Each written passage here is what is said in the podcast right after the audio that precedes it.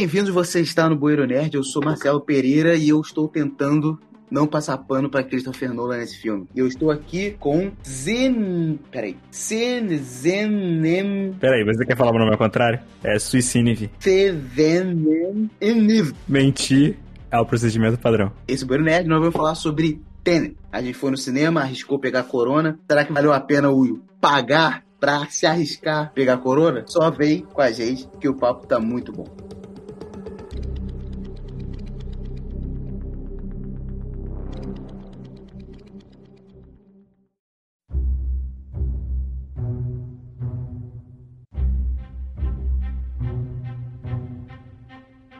Antes de começar a conversa, vamos falar logo com os ouvintes que este Banho Nerd, o início dele não terá spoilers. A gente vai evitar falar sobre os pontos mais importantes da trama. A gente vai falar de forma bem superficial. A partir do momento que a gente for começar a falar com spoilers, a gente avisa. Beleza? Então não precisa ir embora ainda. É complicado, né? Quando é que a pessoa vai ter assistido, né? Porque.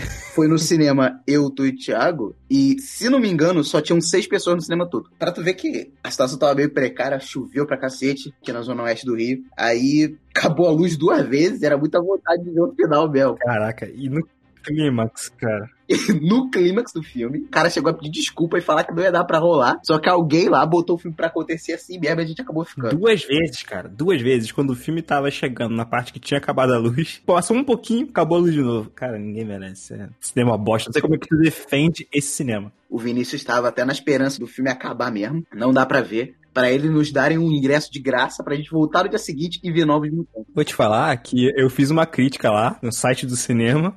não falar o nome da, da, marca aqui. Não foi culpa dos caras? Cara, não, peraí. Eu já te mostrei que lá no cinema tem cinco, seis gigantescos giradores. Eles deveriam tancar, pelo menos, o filme com seis pessoas numa sala, cara. Velho, pelo amor de Deus, cara. O cinema não volta tanto tempo, os caras já tá. Já devem ter esquecido e tal. Eu não, não fiquei com, com raiva, não. Tudo bem que só me cortou um pouco da imersão do filme. Essa é uma parada. Ah, total. Não, beleza, cortou da imersão. Eu, infelizmente, não sei o que aconteceu, tá? Mas você se tornou o tipo de pessoa que eu odeio no cinema. Toda hora era você no celular ou com aquela merda desse teu smartwatch com a luz na minha cara. Eu tentando prestar atenção e o começo do filme, que eu, eu pessoalmente achei um pouco lento, porém ele já apresenta alguns conceitos e o Vinícius tá lá com a luz na cara, mexendo no celular.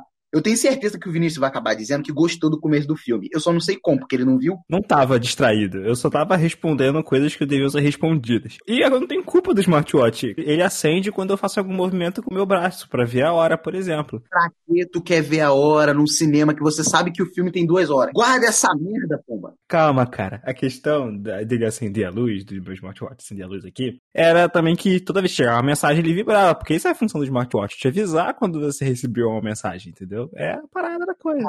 Mas cinema, cinema não é lugar pra isso. E, e o Vini, o Vini Menezes, que estava comigo vendo Vingadores Ultimato e Star Wars, Os Últimos Jedi, nunca faria isso. Bennett. Eu tô aqui para falar que eu gostei do começo do filme sim. Você vai falar que eu não prestei atenção, mas é porque você deve ter algum problema de retardo que você não consegue fazer duas coisas ao mesmo tempo. Mas eu poderia muito bem dizer que eu assisti o filme ao mesmo tempo que estava respondendo algumas mensagens no começo do filme. Mas, cara, eu gostei do começo do filme sim, porque, assim, é, eu achei ele bem movimentado. E a parada, achei uma ação maneira. Eu não eu entendi muito bem o que você achou lento o começo do filme, sabe? Porque ele foi, para mim, ele foi justamente o oposto, sabe? Ele... Por que, que eu digo que é lento? Quando ele sai de um local onde rolou uma treta nervosa, com um monte de, de paradas que desafiam a lei da física. O personagem principal, eu esqueci o nome do ator, tu lembra? Ah, David Washington. Ah, fugiu agora. Tá, vê aí o nome do ator, porque o nome do personagem foi citado tão poucas vezes no filme que eu nem lembro. É John David Washington, acertei. Cara, eu fui ver aqui na internet. Todo mundo tem um nome. Ele tá como o protagonista. Ele não tem nome no filme. Mas ele tá como o protagonista? Tá, tá assim mesmo. O protagonista. E o protagonista, ele acaba sendo jogado de cabeça numa história que é muito maior do que ele imagina. Inclusive, se a gente for falar logo do que o filme tem de melhor, eu diria que é o elenco, cara. Não sei se você vai concordar, mas para mim o melhor do filme é, é, o elenco. Tanto que alguns personagens, eu sei que você deve falar disso depois, por mais que eu discorde até certo ponto, que as histórias individuais dos personagens não são grande coisa. Mas eu acho que todos os atores, eles deram um sentimento para as coisas que estavam acontecendo de uma forma que isso não me fez tanta falta assim. Tudo bem que depois você passa a pensar um pouco de forma fria sobre o que você tá vendo, realmente às vezes parece ter algumas lacunas faltando na história. Mas eu achei o elenco a melhor coisa do filme. Acho que uma das coisas que eu mais gostei do filme foi essa dinâmica entre o John David Washington e o Robert Pattinson. É pra jogar na cara da galera que é hater, que fica Robert Pattinson é um bosta, Robert Pattinson é vampiro do crepúsculo. Não, cara, o cara Pô, o cara tá provando aí, filme atrás de filme, que o cara, ele é excelente ator. Ele vai ser o Batman. Ele não vai ser um Batman, ele vai ser o Batman. Eu tenho fé. Em Matt Reeves acreditando. Mas a dinâmica deles dois ali, cara, é muito boa. Funciona muito bem. Assim, química perfeita de dupla, que na verdade era essencial. Você, depois vendo o filme no contexto geral, você olhando para a escalação deles, cara, era muito importante para carregar o filme. Se não tivesse isso, não ia funcionar com o plot do filme. Não ia casar. Se não tivesse essa química entre eles dois. Concordo. O fato deles dois terem uma química muito boa serve para deixar vivo uma parada que, enquanto estava vendo o filme, a gente pensou, mas que fica implícita, sabe? E eu acho que a química deles dois só fortaleceu esse pensamento. Teve outra coisa que eu achei maneiro também, é que o filme ele demora para te apresentar o vilão. Demora bastante, assim. A presença do vilão você tem desde o início, mas a figura do vilão realmente. Até porque demora até para você entender qual é o perigo. O que, que eles estão tentando impedir. Inclusive, aproveitando que a gente tá falando sem spoilers, uma coisa que se eu falasse depois ia, ia ficar fora de time que é esse filme ele não se preocupa, inclusive é diferente de outros filmes do Christopher Nolan. Esse filme ele não se preocupa em ficar te explicando toda hora as coisas. Ele explica uma vez e depois você já tá vendo aquilo na prática. Isso daí é pra calar a boca de quem ficava, ah, mas o Nolan não explica tudo, o Nolan pega na sua mão, o Nolan pega na tua mão e cala a boca entre aspas, porque eu vi isso como ele aceitando a crítica. Tipo assim, eu tenho essa crítica aqui, as pessoas falam isso e eu vou fazer diferente nesse aqui. Ele realmente aceitou a crítica dele, mas eu tô falando aqui, tá sendo um cala-boca nessa galera chata, entendeu? Ao mesmo tempo a gente teve dois extremos, porque o filme, às vezes, ele parece complicado demais. O Thiago, que a gente esqueceu de chamar ele aqui, a gente devia ter chamado, que ele tava com a gente, mas o Thiago, ele disse a melhor frase quando o filme acabou. Ele disse, ah, não, minto, não foi nem quando o filme acabou, foi quando a luz do cinema acabou pela primeira vez. Cara, eu tô curtindo muito. Mas se eu disser que entendi tudo, eu estaria mentindo. Tive meio que essa sensação também, tá ligado? Ah, cara, mas eu acho que tem uma, uma, parte boa, porque é legal quando você vê um filme e você continua pensando no filme por um tempo, né? É, geralmente você pensa nele por outros motivos, né? Geralmente você fica pensando por um filme pelo assim, pô, o que, que o cara tava querendo chegar, né? O que, que ele tava querendo desconstruir? O que, que ele tava querendo criticar? Só que nesse filme a gente ficou pensando por muito tempo. O que tava acontecendo naquela cena ali? E detalhe, esse parado dele ficar explicando não é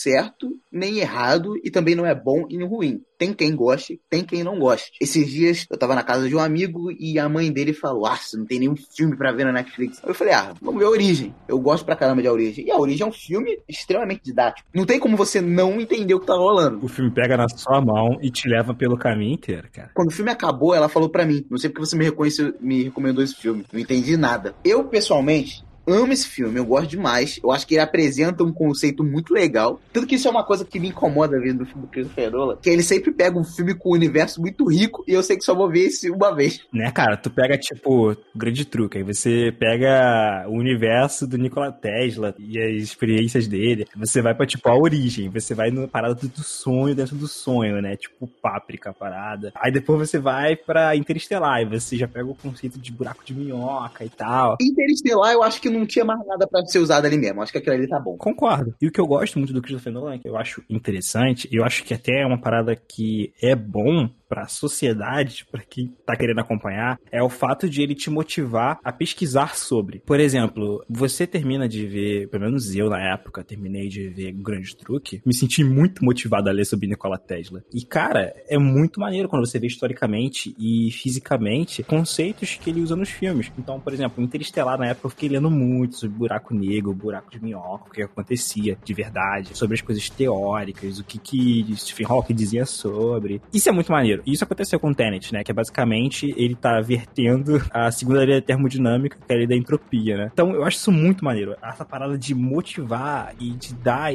esse, esse ânimo às pessoas de estudarem mais coisas. Eu acho isso muito importante e muito maneiro. Eu vou fazer uma pergunta aqui agora. Você acha que esse filme seria um sucesso de bilheteria se tivesse sido lançado em período pós-pandemia? Cara, é, os filmes do Nolan geralmente vão bem de bilheteria, né? Eu acho que seguiria o mesmo padrão. É triste, né? Eu fiquei particularmente triste dessa porcaria dessa pandemia ter chego, né? Estragou muita coisa no cinema mundial. Mas, cara, eu fiquei muito triste com o Tenet porque, cara, esse filme merecia muito mais. E eu acho que ele se daria bem, sim. Ele seria. Ele seria o blockbuster do momento. Só que é triste, né, o fato disso acontecer, mas acabou sendo que ajudou, né, de lição para as outras empresas que estavam para lançar filmes também durante a pandemia, né? Elas viram o que aconteceu com o Tenet lá fora e já adiaram, né? Mulher Maravilha, Viúva Negra, tudo para depois. Lembrando que bilheteria não significa necessariamente que o filme é ruim, né? Até porque Transformers é quebra bilheteria, né? Por exemplo, dois filmes excelentes que não foram sucesso de bilheterias por causa do contexto que eles foram lançados. Você tem o Blade Runner e você tem o Planeta do Tesouro, da Disney. Que a Disney achou realmente que se lançasse junto com o segundo Harry Potter ia fazer muito sucesso. Eles terem lançado na pandemia, eles arriscaram. Perderam um dinheiro. Tem cenas no filme que você vê, tipo, pô, gastaram dinheiro, hein? Mas aí que tá, cara. Eu não queria que fosse Tenet que fosse a sofrer com isso. Eu queria, sei lá, a Mulher Maravilha podia sofrer com isso, sabe? Bennett. Falando em Interestelar, Origem e tal, você acha que esse filme ele é melhor do que algum desses outros filmes do Nolan? Ou ele é o piorzinho? Eu não acho que é o melhor filme do Nolan para mim, ainda é a origem. Mas também eu não consigo achar ele melhor que Interestelar. Aí eu fico na dúvida entre ele e o Grande Truque. Eu te conheço. E eu sei que tu vai ver de novo o Grande Truque, você vai achar o Grande Truque melhor só pelo começo. Porque o Grande Truque, ele é um filme. Eu acredito que o Tênis também seja assim, tá? Que ele vai ficando melhor quanto mais vezes você vê tô arrepiado só de lembrar. O, tu lembra que o Hugh Jackman e o Christian Bale, eles eram amigos antes de virarem rivais. E eles iam escondidos no show dos outros mágicos para aprenderem truques novos. Descobrir como é que se faz e fazendo deles. E tinha o cara que ele tinha o poder de fazer, era um velho, corcunda e manco, que tinha o poder de fazer um aquário aparecer do nada. E ficaram mó tempo olhando pro cara e eles não sacavam como é que era. Quer dizer, o Christian Bale sacou. Ele falou: Ué, tu descobriu como? Aí ele, ele não é corcunda de verdade. E nem manco. O aquário tá embaixo do roupão dele. Aí ele, como que é isso? Esse cara é manco e corcunda há anos.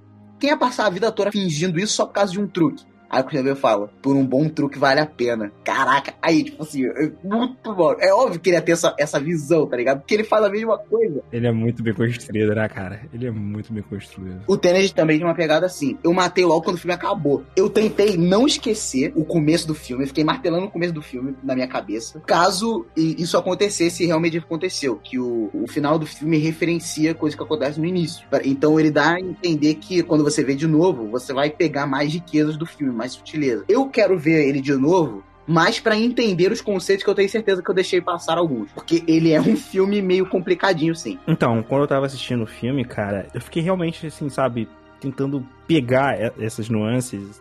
Para você que chegou até aqui, saiba que a nossa opinião é a seguinte: é bom, vale a pena ver no cinema, é um filmaço, porém, ele é um pouco confuso e ele não é tão bom quanto os outros filmes que o Nolan fez. Ele é tão bom quanto, mas ele não é melhor que. Eu acho que o único filme que eu acho que ele é melhor seria o, sei lá, o Batman Begins, e ele também é melhor do que o, o Batman, o, o Cavaleiro das Trevas Ressurge. Os outros filmes mais, cabe, mais entre aspas, cabeça do Nolan, como a origem interestelar e o, o, grande truque não são. Cara, quem esqueceu de Dunkirk, né? Que eu dormi assistindo. Pô, mas Dunkirk é um filme de guerra, ele não é tão cabeça assim. Eu gosto de Dunkirk. Eu dormi, cara. Eu dormi, mano. Eu dormi vendo Dunkirk, velho. Ah, tu achou chato? Eu não sei. Eu devo ter cometido erro de assistir de noite, sabe? Eu fui assistir tipo essa hora, assim, uma hora da manhã, sabe? Aí eu caí no sono. Aí eu não voltei a ver.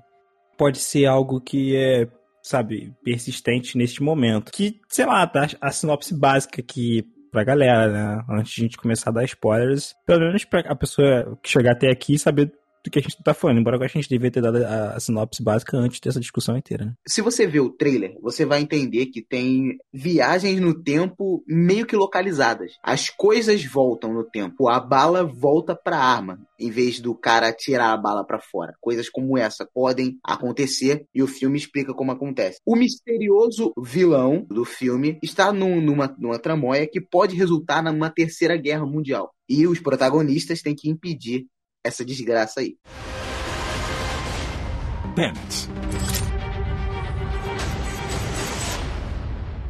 Obrigado você que não assistiu por ouvir até aqui. Volte depois de já tiver assistido, caso você se importe com spoiler. Agora que os spoilers já estão liberados, já vou mandar logo a real. A cena do teatro é maneira, aquele tiroteio, pá. Só que a parte dele ser recrutado, até a parte dele falar com aquele casal, essa parte é muito chata. Até quando ele conhece o personagem do Robert Pattinson, assim, muito do nada, muito corrido. Eu acho que o filme só engrena mesmo o filme só volta a engrenar ao primeiro contato dele com o vilão. Entendo o que você disse. Minha opinião, o começo do filme para mim, daquele jeito frenético, eu achei muito top. Começou num ritmo muito bom. Ele foi ali dando pistas do que poderia ter na frente, né, do universo, né, do que seria explorado, né, sobre a mecânica da entropia invertida. Tu ficava meio que na dúvida, pô, que parada é essa da bala voltando, tá ligado? bagulho é? E eu achei, achei o clima dela, a forma que ela foi filmada, muito maneira. Mas para mim, cara, eu concordo com você sobre que fica chato, meio que com uma barriga. Só que eu discordo de até quando fica. Para mim, essa barriga dura muito. Para mim, o filme ele vem numa ascendente, tem uma barriga que vai acabar ali bem depois de quando ele conhece o vilão e começa a interagir com ele. Acho que quando o vilão descobre ele, que eu acho que fica maneiro. Mas até ali, eu acho, eu acho uma barriga do filme. Então tá obeso, né? Porque é uma barriga bem grande, isso aí é uma boa parte do filme, isso aí. Mas depois, para mim também, ele engrena de uma forma que, tipo, o bagulho fica doido. O que eu estranhei quando esse, quando o conceito foi apresentado é quando é porque tipo assim a mulher faz, atira ali, ó, vum, aí a bala volta para arma. Eu acho que ele aceitou isso muito rápido. Eu acho que ele aceitava as informações novas de uma forma tipo assim, ah isso, beleza. Então eu vou aqui fazer isso. Tipo, tá entendendo o que eu tô querendo dizer? Sim, sim. Uma parada muito surreal pra você só, tipo assim, ah, beleza. Não, ele fala assim, ué, como isso acontece? Assim, ah, beleza. A bala saiu do buraco e voltou pra minha arma. E tipo, ok, as coisas voltam. Essa parte é maneira, tá? A cena é maneira. E eu dei graças a Deus eu não ficar questionando isso durante o filme. Foi uma coisa que eu questionei só na minha cabeça bem depois. Que é, não faz sentido nenhum aquela cena do mundo invertido, cara. Que ele pega o carro e. e caraca, tinha que ter uma galera muito treinada para poder entrar no mundo de tudo é o contrário e fazer tudo aquilo que ele fez, tá ligado? Eu quero entender a, a dinâmica daqueles carros e, e, e que tipo de freio que aqueles carros têm, né? Porque era só dar um tequinho no, no freio que o carro. Aquela parte que surgiu também, um monte de agente que já era especializado na, na, no mundo invertido, eu achei maneiro. Caraca, tem uma força-tarefa só pra agir com, com casos como esse. O lance é que, tipo, essa força-tarefa aparece, ao meu ver, muito tarde no filme. Isso pode ser meio clichê, mas eu achei que ele, o, o protagonista, ele devia ter uma cena dele treinando para entrar na equipe desses caras, né? E, esse, e ele se destacar no meio deles. Ele chegou na, na hora ali, acabou de ser recrutado, e deram na mão dele uma missão importantíssima. E o cara não tem um pingo de treinamento, ele acabou de aprender a parada. Pera aí, ninguém tem uma missão para ele, não. Ele que quis fazer, as pessoas foram até contra. Não, não, não, não. Quando eu digo que deram uma missão para ele, foi ele que tinha que achar o Robert Pattinson ah, e achar o cara, o informante de armas e tal. Ele sabia que tinha a ver com o negócio da maior. A mulher já explicou logo, ó, a gente tá tentando impedir a terceira guerra mundial. Foi o que a mulher já jogou para ele logo de cara. Tá, tudo bem. Isso daí eu entendo, eu não vejo isso como estranho. Por quê? A partir do momento que você descobre que tá todo mundo trabalhando para ele do futuro, cara. Aí, essa parte para mim tá, tá bem justificada, entendeu? Do fato de ele ter sido escolhido. Porque ele tava manipulando quem escolheu ele. Então, ele manipulou. Beleza. Ó, pera, pera atenção, pera atenção. No momento que o filme, ele falou sobre o paradoxo do avô, ele tá falando que o que a, a viagem no tempo tá aberta a todas aquelas teorias de que nós falamos lá no Bueiro Neto sobre viagem no tempo. E modéstia à parte, é um Bueiro Neto que eu gosto muito. Mas qual o lance? Se ele, mesmo que ele tenha do futuro orquestrado tudo para ele ser recrutado daquela forma, significa que aquela forma que ele foi recrutado só aconteceu porque ele do futuro estava manipulando, certo? Sim. Ou seja, ele está manipulando as coisas do futuro, não justifica as coisas acontecerem daquela forma. Eu me conheço tão bem que eu sei que isso aqui, se acontecer, vai, é tipo, eu vou aceitar porque eu no passado já era o brabo, sabe? Tá entendendo o que eu quero dizer? Não, não sei. Eu acho que você consegue saber mais ou menos que tipo de decisão você tomaria em certas situações por se conhecer, sabe? Não, mas foi muito bem orquestrado. Eu sei muito bem o que eu faria há sete anos atrás. Há sete anos atrás, numa situa determinada situação, e se, se me botassem aqui, escolhe isso ou isso daqui. Sei muito bem o que eu escolheria. O ele do futuro tinha tanta consciência das coisas que ele ia fazer que, ó, quando ele vai ser recrutado, quando ele vai encontrar o Robert Pattinson, que ele vai se apaixonar pela loura, que, que ele vai. Porra, que isso, mano? A tudo que. Você mesmo fez essa crítica comigo quando a gente tava no cinema, que a apaixonante dele pela loura não faz tanto sentido assim. Eu ia falar isso agora. Não faz sentido. Você mantém sua visão. Mantenho. Aquela fascinação por ela, pra mim, não faz sentido por nenhuma manipulação, tá? pra mim faz sentido, porque nós que somos negões nos amarramos não é loura. Cara, não, mano. Peraí, cara.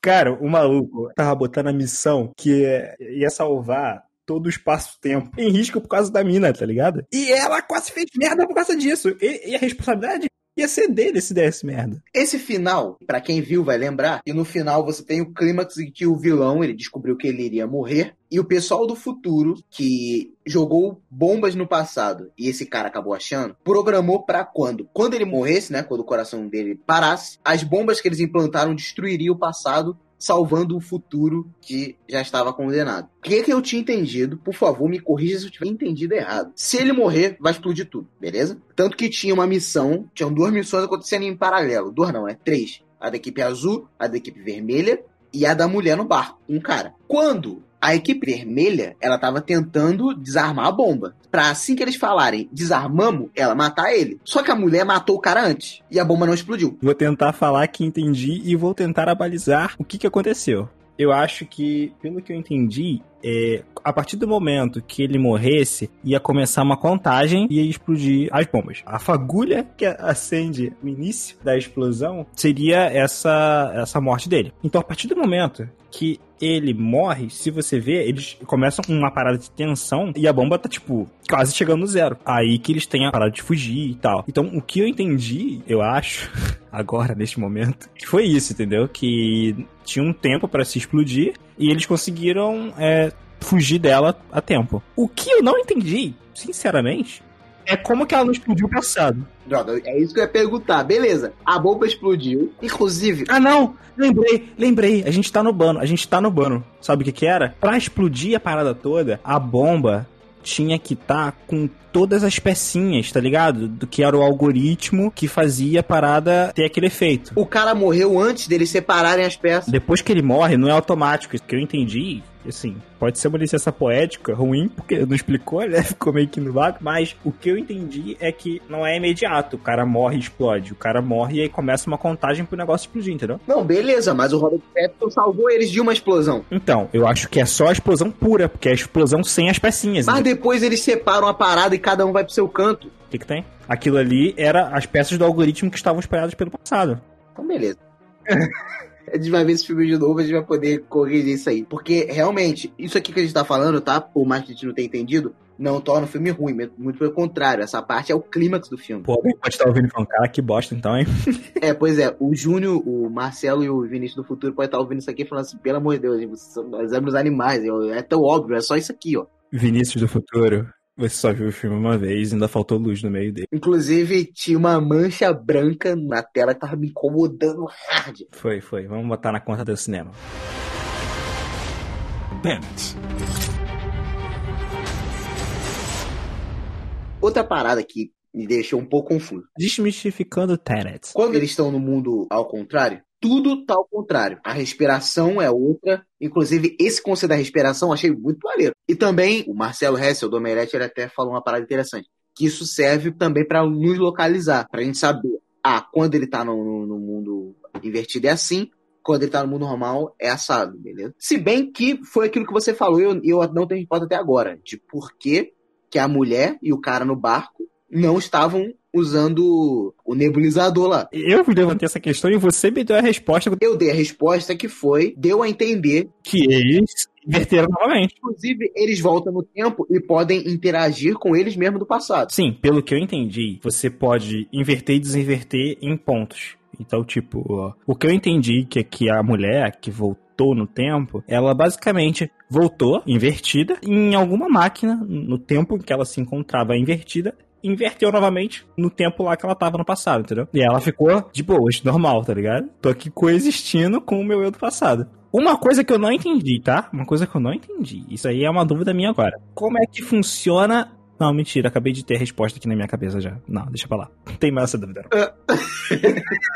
Vai, qual era a dúvida? Que agora eu fiquei curioso. Eu ia falar, assim, a minha dúvida é a seguinte: como é que eles voltam no tempo pra qual datas específicas? Aí eu me lembrei que não é assim, né? Eles só vão lá, entram no inversor, e a partir do momento que eles estão invertidos, o tempo vai contar a partir do momento que ele entrou ao contrário. E aí, tipo, o dia vai passando decrescente, né? Ou seja, ela tem que ficar um, um tempo ali até estar nisso. Eu tô no dia 10, eu quero chegar no dia 5 de outubro. Então, eu vou ter que ficar aqui 5 dias invertido. É viagem no tempo forte que eu já vi.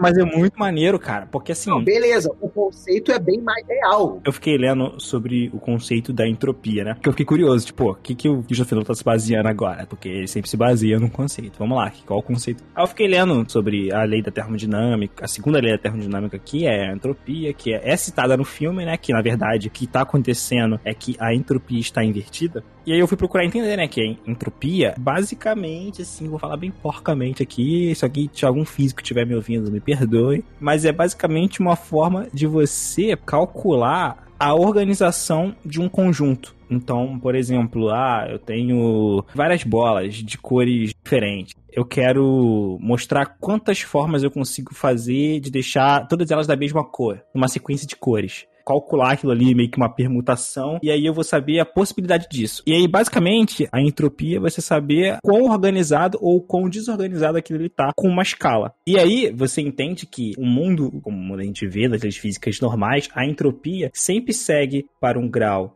de menos entropia para o de mais entropia. O que, que eu quero dizer com isso? Que você nunca vai ver um prédio se reconstruir. Você sempre vai ver um prédio se destruir. Você nunca vai ver uma água subindo. Você sempre vai ver uma água caindo. Então, as coisas sempre vão para um estado de desordem por natureza. Elas sempre têm um fluxo no tempo. O contrário é estranho. Para pra pensar, você tem várias bolas numa ordem. Então, tipo assim, eu tenho três bolas azuis, três bolas vermelhas numa caixa. E elas estão bonitinhas e federadas. Aí fecha a caixa e...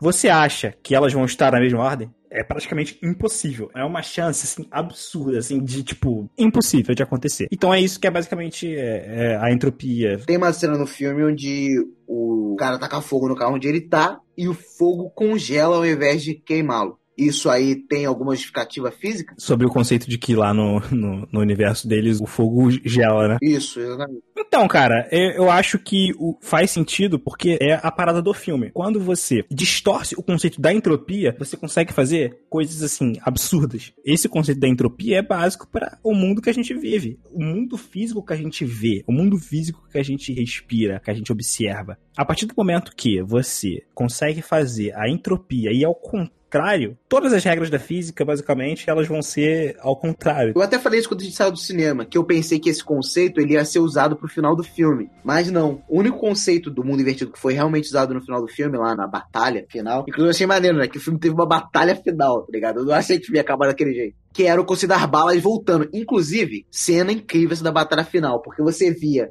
explosões indo e voltando e balas indo no sentido contrário o tempo todo. Que bagunça. Eu, caraca, que merda ia estar nesse lugar. Teve até uma cena de um soldado, o prédio que ele tava se reconstruiu e construiu e ele se lascou, tá ligado? Pô, atiraram, aí, bah, ele saiu vivo porque o, o, prédio foi construído ao invés de destruir e depois explodiu de novo do nada. Eu falei, caraca, que merda. É engraçado, né? Quando eles vão se preparar pra missão, eles falam, o que, que a gente vai encontrar lá? Ah, você vai encontrar gente invertida, gente normal. Tiroteio invertido divertido o tiroteio tradicional, tipo, caraca, que merda. A cena da fumaça das explosões voltando pro chão, caraca, eu achava muito legal. Ou, por exemplo, o helicóptero, a areia tá fazendo o efeito de, de um helicóptero pousando e ele pousa bem depois. Os filmes do Christopher Nolan são sempre um espetáculo visual, tá ligado? São, tem essa, essa marca. Tanto que, uma crítica que eu ouvi também, essa eu ouvi lá no, no Omelete, disse assim, um resumo rápido que ela achou do filme, e eu concordo em certa parte. Quem gosta de Nolan vai gostar desse filme. Mas quem já não gosta, não vai gostar de jeito nenhum. Porque o filme é Nolan mil vezes, do talo, assim. Inclusive, o Nolan ele também é conhecido por ele ter a sua visão de mundo alinhada com os filmes que ele produz. Para quem não, não sabe muito, o Nolan, ele é o que aqui no Brasil a gente chamaria de um liberal, sabe? Ele preza pelo, pelo indivíduo. E ele sempre deixa isso transparecer nos filmes dele, de certa forma. Você vê, por exemplo, no Interestelar, que ele fala como é um orgulho o americano, os feitos que os americanos fizeram. E nesse filme, ele fala uma frase que eu vi críticos também criticando, dizendo que era um filme de direita e tal, por ele, simplesmente por uma frase que ele disse que cada geração que cuida da sua própria sobrevivência. E, tipo assim, algumas pessoas levaram como se, tipo assim, ah, ele tá falando contra o, o aquecimento global, tipo, a gente não tem que reciclar para proteger a futura geração. Eu acho que não era bem isso que ele queria dizer. Mas, tipo assim, se fosse errado, por exemplo, imagine, os vilões, eles, pô, a gente tá com esse mundo ferrado aqui, vamos destruir aqui o passado para poder mudar as coisas.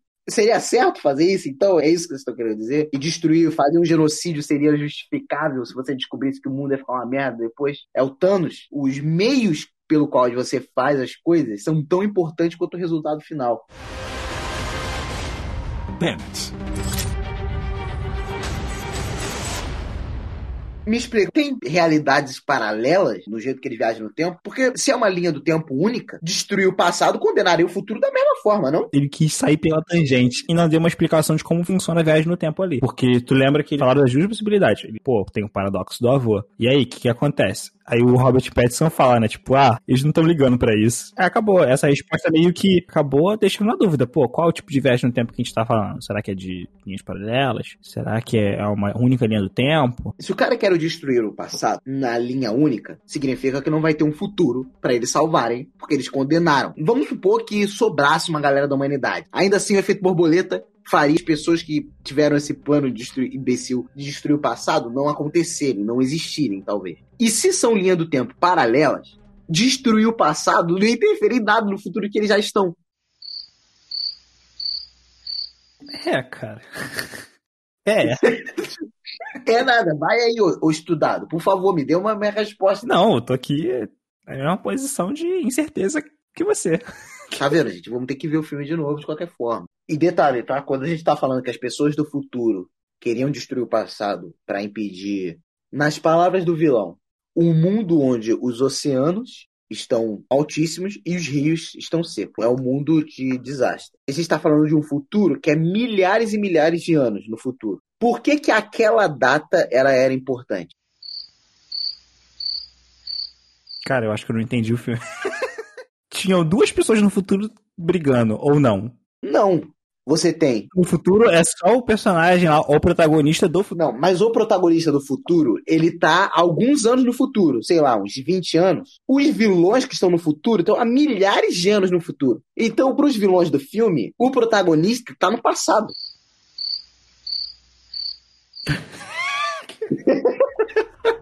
Eles sabem, será, da existência do protagonista? Se não sabem, eles estudaram tudo de uma forma muito porca. Mas tá aí, será que existe protagonista na história deles? Ah, e você tá partindo para suposto que eles estariam em outra linha do tempo. É, porque eu acho que se existe um protagonista na linha temporal deles, eles realmente foram muito porcos na pesquisa. Não, beleza. Mas se eles são de outra linha do tempo, Pra que, que eles querem explodir o passado de uma galera de outra realidade? Não, eu não sei.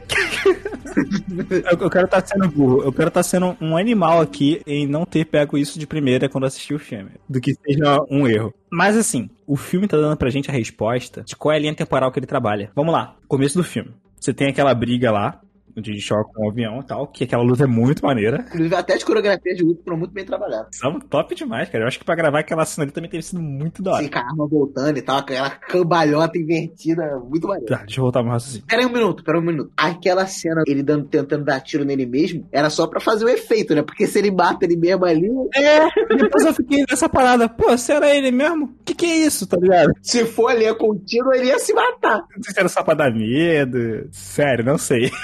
Não sei o que foi aquilo. Ele conhece ele como ninguém. Ele sabia que ele ia se desviar da bala. Ele sabia que ele ia virar o carinho. É, quer botar a cabecinha aqui pra direita, né? Se a partir do momento que ele voltou no tempo, usando o conceito da inversão, ele encontrou consigo mesmo e a história correu para um fluxo só, eu entendo que é uma linha de fluxo contínuo e não uma linha de linhas alternativas. Não necessariamente. Por quê? Porque ele pode ter ido para uma outra linha do tempo onde as coisas aconteceram igual. Não, não acho que foi isso que aconteceu. Hum, peraí, peraí, peraí, peraí, peraí, peraí. Achei a resposta.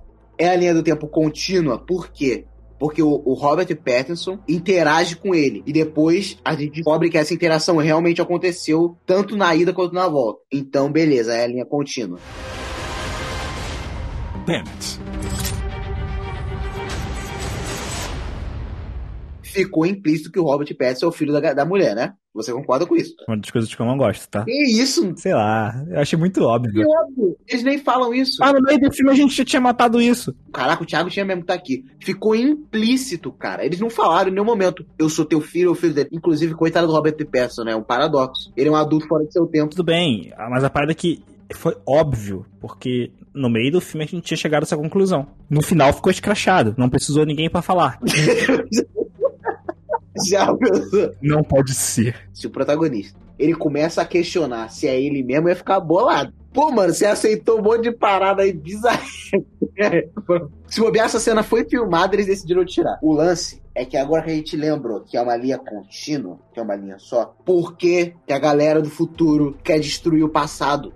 Como isso não vai condená-los? Não tem uma explicação. Como é que seria um benefício? Eu não sei. Será que é só uma vingança, tá ligado? Uma pessoa nunca viu Chaves, tu sabe? Eu me vingando de, sei lá, quatro gerações antes de mim, porque eu tô na merda aqui. É, se você pode viajar no tempo, eu acho que é muito melhor você tentar solucionar o problema ao invés de destruir tudo. Tipo assim, ah, a gente vai morrer aqui, então eu vou destruir tudo pra gente morrer mesmo. Não, né? Tipo, você pode voltar no tempo, cara você pode tentar alterar o passado. Ah, mas pessoas iam morrer pelo efeito borboleta. Beleza, mas se vai morrer todo mundo mesmo? Se bem que ainda assim seria errado, né? Porque você estaria interferindo na vida de pessoas. Pessoas que viveram você. Teoricamente, as pessoas viveram, né? As suas vidas. Você não tá tirando nada delas, até porque olhar pela parada física da coisa, as pessoas viveram tudo ali. E elas não vão sofrer pela mudança que você fez. Só você sabe disso. É uma parada moral intrínseca a você mesmo, sabe? É, realmente a ética nesse aspecto ela até pode ser discutida, né? Tipo, seria certo fazer uma merda dessa? Ao meu ver, não. Bennett. Tinha algumas coisas no filme que eu achei muito do nada. Assim, não chegou a ser um Deus Ex Machina, mas eu achei muito do nada. Tipo? O que é essa organização? É um braço da CIA? Eu não entendi muito bem, porque acho que ele era da CIA, Operações Especiais. Ele era antes de fazer parte da equipe. Tá, que equipe é essa? Pô, muito do nada a parada. Ah, tu quer saber, tipo assim, qual é o nome da organização, né, que tem essa galera que viaja? Não, o que eles são, o que, que eles fazem, que, que esses caras, onde eles vêm, sabe? Deu a entender que é uma parada internacional, não é algo limitado a uma nação específica. Sim, sim. Tá, outra. Eu achei muito do nada a introdução daquele cara lá, que era o líder do bagulho. foi mesmo. Isso aí foi. Teve dois personagens que eu achei que foram muito do nada na história. Esse cara, líder do esquadrão, pô, apareceu bom na história. E aquele maluco, como eu não vou lembrar o nome dele, né? Eu não lembro o nome de quase ninguém do filme. Eu vou chamar dele o cara do sinalizador. Ah, é que era o cara do avião. Esse aí elevou o nível do faz tudo, né, cara? É, vou botar alguém lá que é confiável para te levar. Ele fala isso. E aí aparece um indiano lá. Caraca, uma personagem que só serviu no começo do filme, aquela doutora. Eu fiquei achando que ela teria um papel no filme, sabe? Não é uma crítica, eu não tô reclamando disso. Não, ela tava lá só pra explicar o conceito mesmo. Outra coisa também, como é que funcionava a patente daquela parada lá? O protagonista, ele tomava uma decisão, tipo, ah, eu vou fazer isso aqui, eu vou fazer isso aqui, vem comigo. Bennett. Eu acho que o conceito do filme já foi bem explicado. Na verdade, foi até repetitivo, porque toda hora eles ficavam repetindo o fato do que já tinha sido explicado no começo do filme da canal da entropia inversa. Isso está acontecendo porque a entropia inversa, então o fogo gela. E eles falam mais de duas vezes que o fogo gela, para deixar isso bem martelado. Realmente não teve explicações didáticas, mas teve repetições para entrar na cabeça. Então, coisas assim, sabe? É, acho que é para reforçar o conhecimento da mecânica daquele universo. E faltou, cara, explicações, porque ficou muitas lacunas, cara. Eu achei o filme muito corrido. Ponto A, ponto B, ponto C, ponto D. Uns pulos com uns cortes assim, sabe? Muito do nada, as coisas aconteciam, o cara tá aqui, o cara tá lá, o cara tá aqui, o cara tá lá. Eu achei ele um filme com muitos buracos, sabe? Muitas lacunas. Ele não tinha interjeições, sabe? é isso. Você acha que algum personagem progrediu, pô, ele saiu do ponto A ao ponto B e ele é uma pessoa melhor agora? Ninguém naquele filme evoluiu, cara. Para mim, a mulher progrediu. No início do filme, ela era ela tinha medo, não era muito decidida das coisas. Ela vivia sobre o, o medo do marido. Quando ela chega no final, ela é autossuficiente e é ator que mete o balão na cara dele. Uma coisa que ela não teve coragem de fazer antes. É, concordo, realmente. Você falando que agora ela teve um arco, né? puro, não foi assim, não. Mas, cara, assim, analisando assim, acho que foi só ela. Robert Pattinson não teve. Eu entendo muito bem o Robert Pattinson não ter, então, ok. É, porque o Robert Pattinson é o filho dela. No momento que a gente entendeu que é o filho dela, a gente já entendeu todas as motivações ali dele. Ele tá lutando até pra proteger a própria mãe. Mas o protagonista, ele é daquele jeito. Ele tem aquele perfil de protagonista, tá ligado? Ele não duvida de suas capacidades e tal. Eu não acho que foi uma falta de desenvolvimento do personagem. O Christopher Nolan criou um personagem já desenvolvido. Por causa que o, o foco da história não era ser um filme de personagem. Ok, mas você não acha que é estranho? Você não entende as motivações. Então você não entende porque o cara tá fazendo isso, o que, que levou o cara até ali. Atrapalha um pouco a identificação com o personagem que vai levar você a se importar com o personagem. Olha a própria origem. Quais personagens cresceram na origem? Eu só lembro de dois, cara. Que isso, cara? Foi. Todos os principais evoluíram. Que, qual foi a evolução do personagem do Joseph Gordon-Levitt? Não, ele não teve. Não teve, cara. Quem evoluiu ali foi o Kobe, o personagem do Leonardo DiCaprio, e o Saito. A Ariadne. E evoluiu o que, Vinícius? Ela era uma pessoa totalmente. Uma viciada, era uma pessoa que estava sendo introduzida daquele mundo. Mas a personagem, ela continua a mesma coisa. Ela era daquele jeito. Ela não mudou de perspectiva, não. Ela era daquele jeito. Ela só foi tirada do mundinho dela e tudo bem, concordo. Ok, vou aceitar esse. O Saito, o Kobe e o personagem do Cillian Murphy, cara, que é o que eles vão invadir. Ele também teve um arco de desenvolvimento. Até com a parada de aceitação do pai dele. A missão é essa, então você tá, tá esquecendo aí. Então, cara, você tem três personagens ali do núcleo principal do filme que tiveram desenvolvimento. E foi um bom desenvolvimento. Ah, e o Tênis tá perdendo de, dois, de 3 a 2 Cara, o Tenet só teve um. E um mal. A gente acabou de falar do Robert Pattinson. Não, Robert Pattinson não teve desenvolvimento. Mas eu entendo o fato de não ter. O fato do Robert Pattinson é o mesmo do personagem principal. Ele já tá desenvolvido. E aí você entende. Caraca, mas ele até se sacrificou depois, cara. Tudo bem, cara, mas isso aí é a mesma coisa lá da Ariadne. Não foi uma evolução. No início do filme, você via ele como se fosse o cara que ia sacrificar por eles. Eles estavam decididos a se matar quando a, a missão acabasse. Mas a partir do momento que você entende que ele é filho dela, não teve desenvolvimento. Eu entendo que do ponto de vista de você estar tá vendo o filme que conheceu agora o protagonista, realmente teve um desenvolvimento. Mas quando você olha do ponto de vista do contexto geral, o cara estava disposto a qualquer momento a fazer aquilo. Não teve desenvolvimento nenhum. Bennett. E o vilão? Eu gostei do vilão. Você consegue odiar mais o vilão, ele bate na mulher. Aí você fala, cara, esse cara não tem volta. Cara. E usando o próprio filho como chantagem, né? É, cara, caraca, esse cara dava muita raiva. O filme tava funcionando muito bem, porque ele é basicamente um filme de espionagem, né? Ele é um filme de espionagem a lá Nolan. Um dia a gente vai fazer um Buronete só sobre o filme do Nolan. Concordo. Será que a gente vai de Tenet? A gente já vai ter visto o Tenet mais vezes e a gente vai poder falar o, tudo que a gente falou merda aqui, a gente pode, vai poder corrigir. Lembra do BR de Tenet que a gente falou aqui?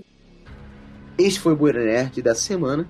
Muito obrigado pela sua audiência e sexta-feira que vem tem mais. Se quiser mandar alguma sugestão, arroba Boronerd no Instagram, Boronerd no Facebook, boronerd, arroba gmail.com, caso queira nos mandar um e-mail. Se você estiver aqui ouvindo isso no Spotify, Lembre-se que, que, a versão não editada dessa conversa, ela vai estar mais inteira, vai estar no Twitch barra Nerd, lá no Twitch, obviamente, e o Bueiro Nerd no YouTube. Até sexta-feira que vem, bom sempre nesse bueiro e tchau, tchau.